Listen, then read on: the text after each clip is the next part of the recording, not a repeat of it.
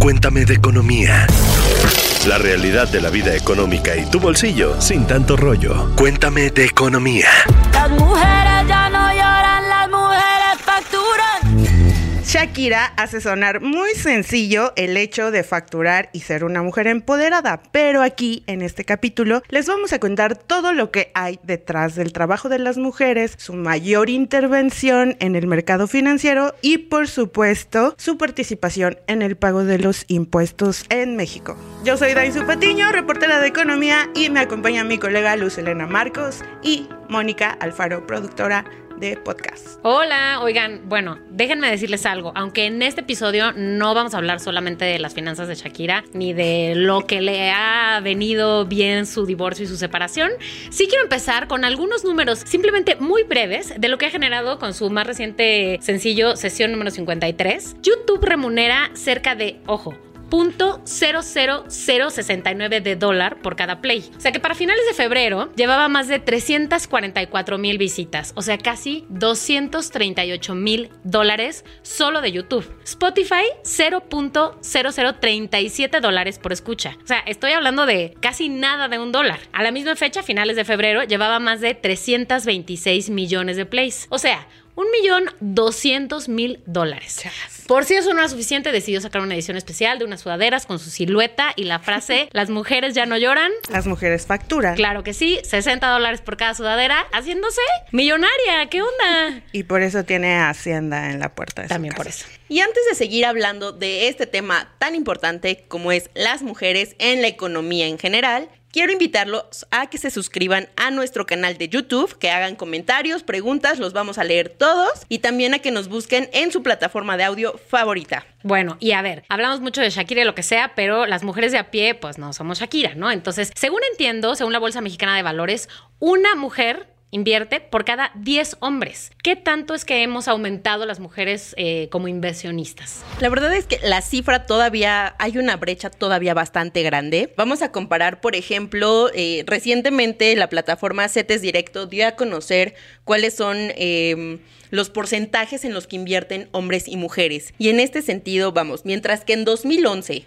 o sea, hace más de 10 años, solo el 16% de las mujeres era inversionista, en 2023 las cifras casi que se duplica y ahora somos el 33%. Ok. Seguimos siendo una, un número bastante menor al de los varones, ellos más del 70, bueno, ellos el 70%, nosotros el 33%, pero me parece que sí es, yo creo que sí es un logro que, que vayamos ya al doble, hacen falta muchos esfuerzos, por supuesto, pero esto me parece un muy buen dato. Lo que es cierto es que también hay diferencias, ¿no? Entre las mujeres invirtiendo y los hombres. Se sabe que las mujeres comúnmente buscan inversiones con mayor estabilidad, que tal vez tienen menos riesgo, pero también menor eh, rendimiento, ¿correcto? Incluso si hablamos, por ejemplo, de plataformas como GBM, el año pasado ellos cerraron con 2.9 millones de usuarios. De esos 2.9 millones, 25% de esas cuentas eran de mujeres. Insisto, vamos lentos, pero me parece que es importante que cada vez haya más participación. Bueno, y además también eh, es cierto que las mujeres tendemos a ser más,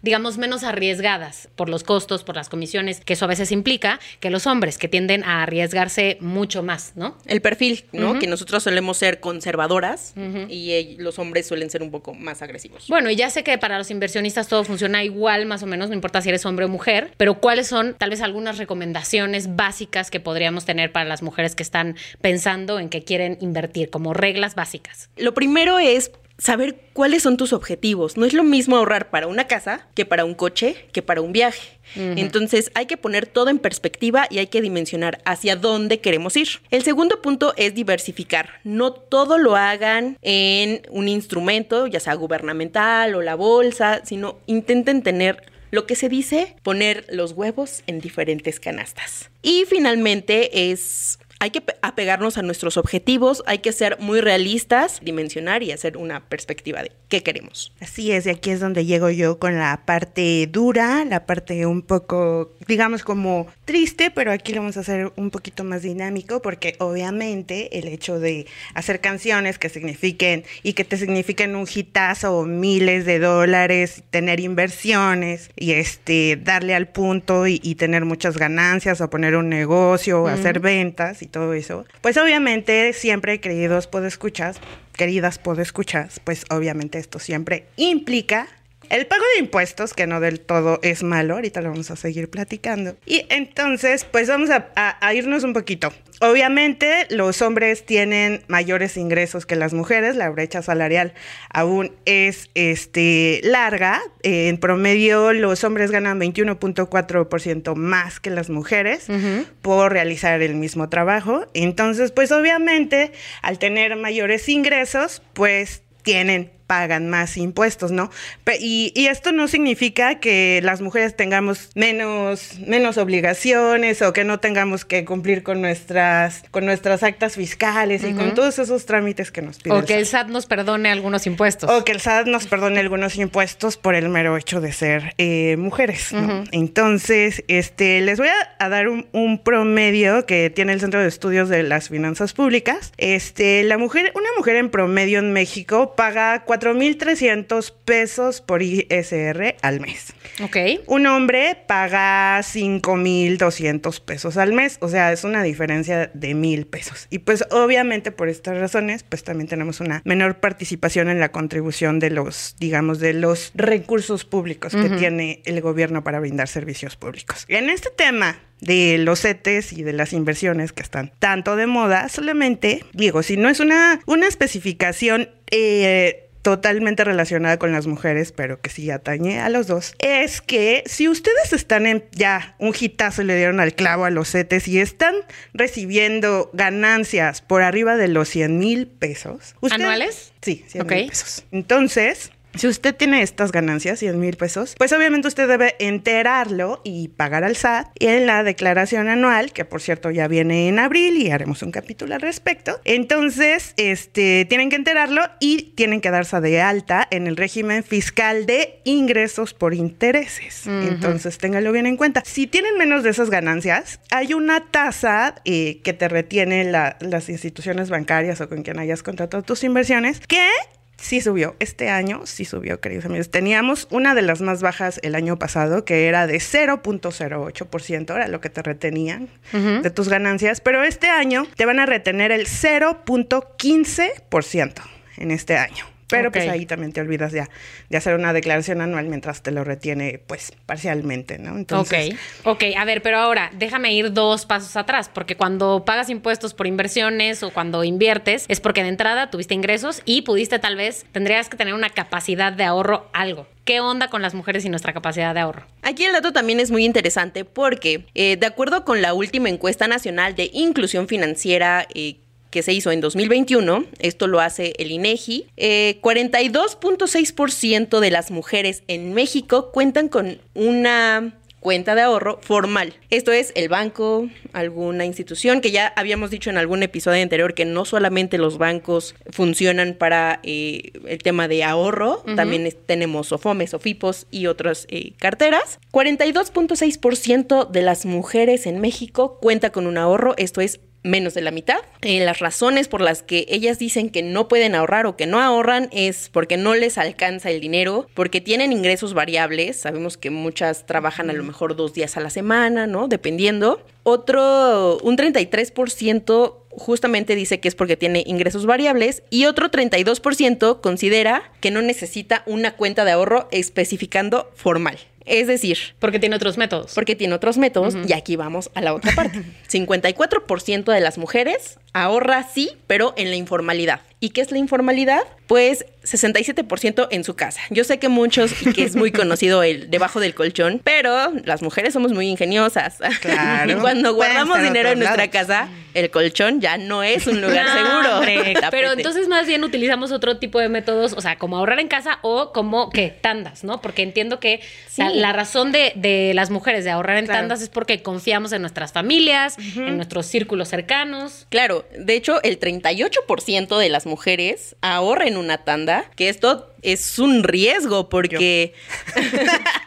Yo. no hay como a quien le puedas reclamar en caso de que alguien se escape con el dinero y Claro. entonces es, es un riesgo, pero la gente, pues justamente hay personas que se dedican a las tandas desde hace muchísimo tiempo y que también me han contado que hay una gente especialista en saber hacer tandas. Entonces, por ahí tengo una amiga que incluso se fue a Europa con una tanda. O sea, Oigan, a ver, quiero aprovechar este momento para decirle a las podescuchas eh, que nos pongan en los comentarios aquí abajo en YouTube o en redes sociales en arroba XP Economía si han estado en alguna tanda y cómo les fue. Si les fue mal, si les fue bien. Yo confieso se compraron. que se compraron. Yo ¿Qué pa- confieso que yo sí estuve. pagaron? Yo sí estuve en una tanda y pues mal no me fue. Era una tanda pequeña, eso sí, o sea, como de seis personas. Entonces, o sea, no, no me llegó mi dinero siete años después. Es que la tanda la puedes ver por, por dos cosas. A mí sí me gustan las tandas.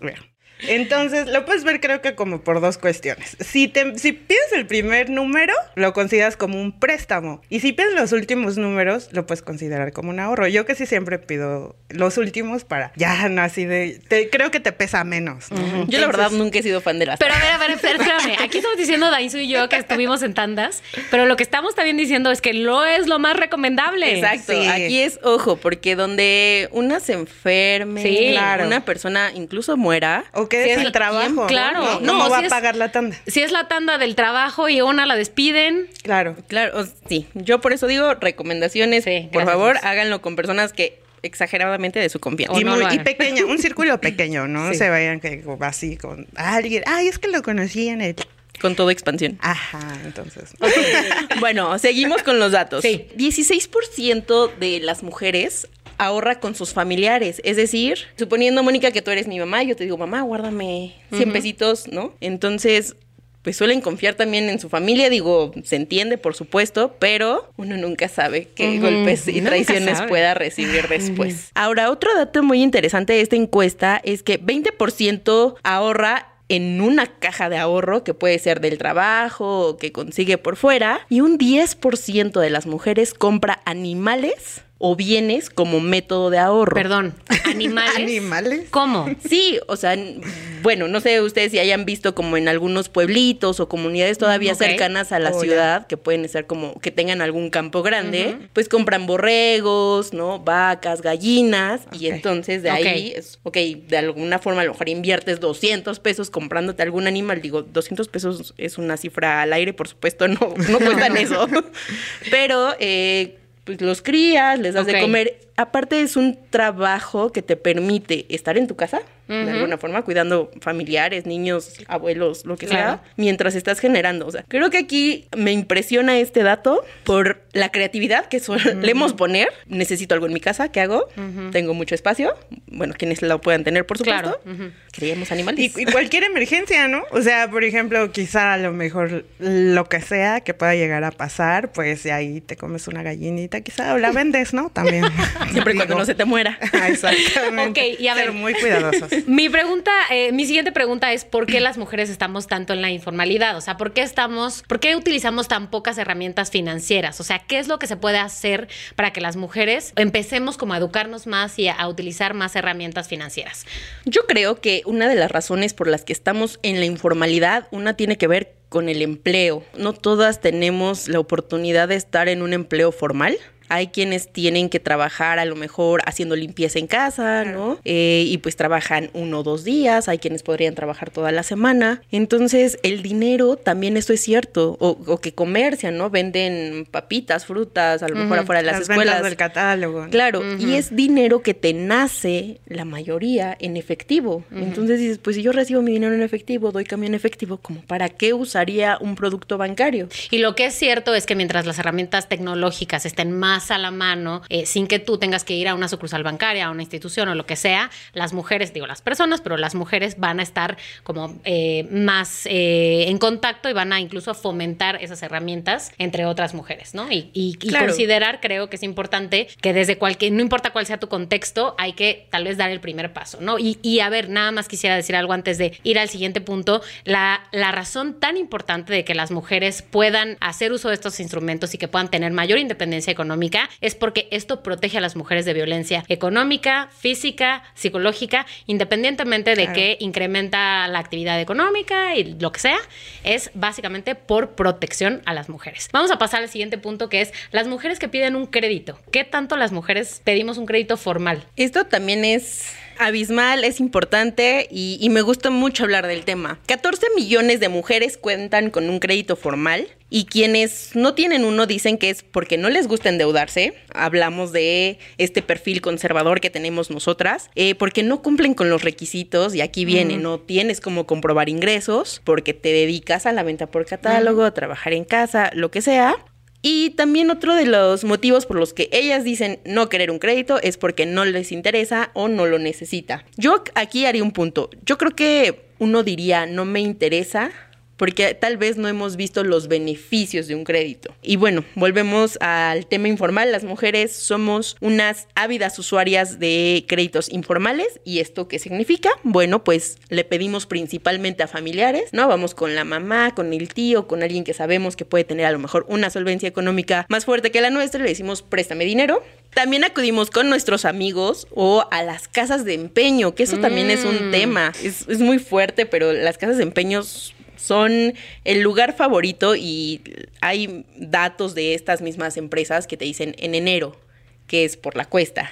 Y en agosto, cuando entran los niños a la escuela, las casas de empeño son donde tenemos un pico eh, en la concurrencia. Entonces, también ellos, fíjese que aquí, por ejemplo, mientras que los hombres prefieren pedirle amigos, o ir a cajas de ahorro, las mujeres sí buscamos a los familiares. No sé si aquí tenga que ver algo como de idiosincrasia, pero los hombres sí prefieren acudir antes a sus amigos que a sus familiares. Mi teoría es que es este orgullo. Creo que pensamos lo mismo, ¿no?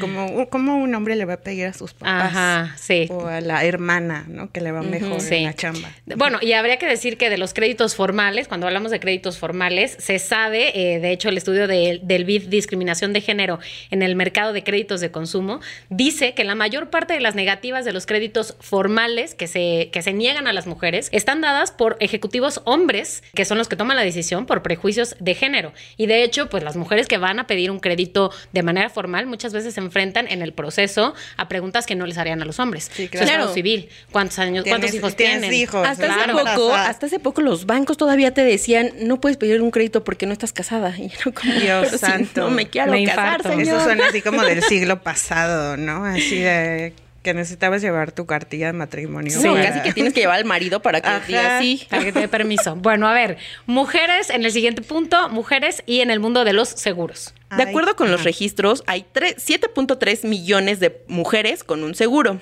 Las razones por las que ellas dicen no quiero un seguro es no tiene dinero, lo mismo, o que sus ingresos son variables y que muchas veces estos seguros eh, te piden pues este periodo periodicidad en el pago. Entonces, dicen, no, no sé si pueda tener empleo en 5 o 10 meses y pues mejor no tomo ese seguro. Considera que no los necesita, ¿no? Es como, pues yo veo cómo le hago, o sea, acudo a la tanda y entonces yo ya no necesito un seguro porque considera que son caros.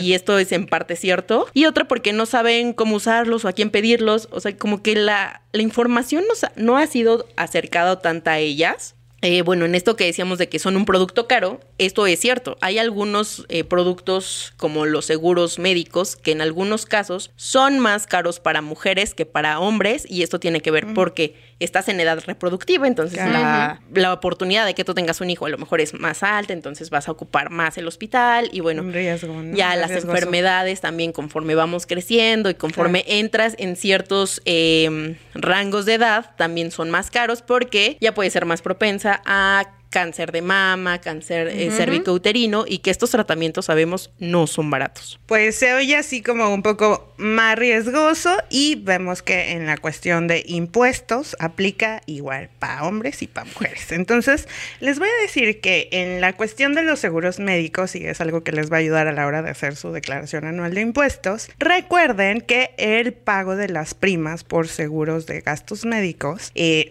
que son brindadas por instituciones privadas de salud son deducibles de impuestos para que ustedes, pues siempre al momento de que paguen soliciten sus comprobantes, su factura, para que la metan en su declaración anual y el SAT les pueda reducir la base con la que hacen el cálculo del ISR. Entonces, o sea que les van a regresar algo. Les pueden regresar algo ya después de hacer todas las deducciones, que ahí vienen un poquito más. Entonces ahí les pueden devolver una lanita también. Sí, considérenlo en cuenta. Ok, y cuando se trata de el retiro, porque las mujeres, como bien decías, pues prevemos, ¿no? Pensamos en el futuro. Entonces, ¿qué onda con las mujeres y el retiro? La CONSAR, que es eh, la dependencia que centraliza esta información, nos dice que el 41.8% de las cuentas en el SAR, en el Sistema de Ahorro para el Retiro, son de mujeres. La mayoría de las mujeres está en Banco Azteca, Pensioniste y Coppel. Y es la mayoría de estas cuentas eh, son mujeres de entre 36 y 40 años, el grueso de estas cuentas.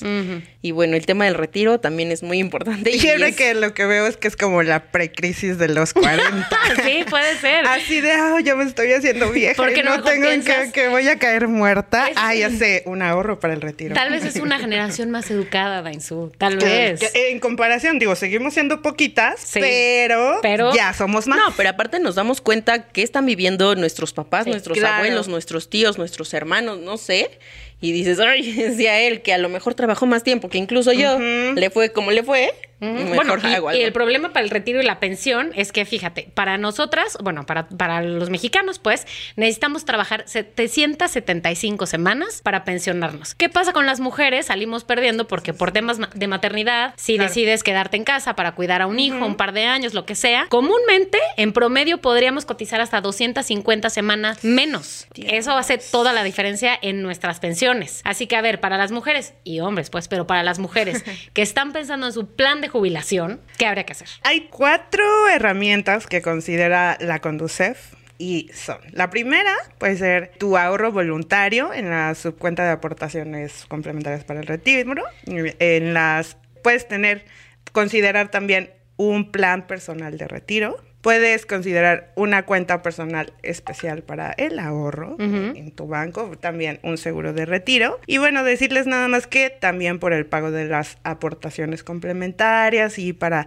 tus ahorros para el retiro, pues considérenlo que también es deducible de impuestos de qué impuesto, del ISR. Y bueno, algunas otras cosas, y ya también están en el terreno de la compra de casa habitación. Recuerden que también los pagos este, son deducibles de impuestos, todos los intereses reales pagados por créditos hipotecarios. Entonces también ahí tienen una oportunidad más. Recuerden siempre pagar con métodos electrónicos, que es lo de ahora, porque ya esto del pago en efectivo definitivamente puede ser más probable que si pagas en efectivo, el SAT te rechace todas esas deducciones y entonces vas a llorar a la hora de hacer tu declaración. ¿no?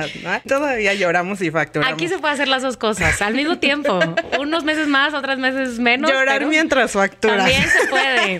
Oigan, bueno, a ver, una última recomendación para las mujeres que están pensando en mejorar sus hábitos o acercarse a tener mejor, una mejor relación con el dinero, no solo para este mes de marzo, sino para siempre. Una conclusión, Luz. Para mí es el tema de ahorro y que tomen esta iniciativa, participen en estos instrumentos que ya hemos hablado aquí. No se pierdan, cuéntame de economía porque aquí les hablamos de estos lugares, instrumentos y formas en las que ustedes pueden ahorrar, hacer crecer su dinero, protegerse con un seguro, el tema de retiro. Es muy importante que dejemos de tenerle miedo. Para mí es dejar de tener miedo y participar más en esta economía formal, por así decirlo, y beneficiarnos.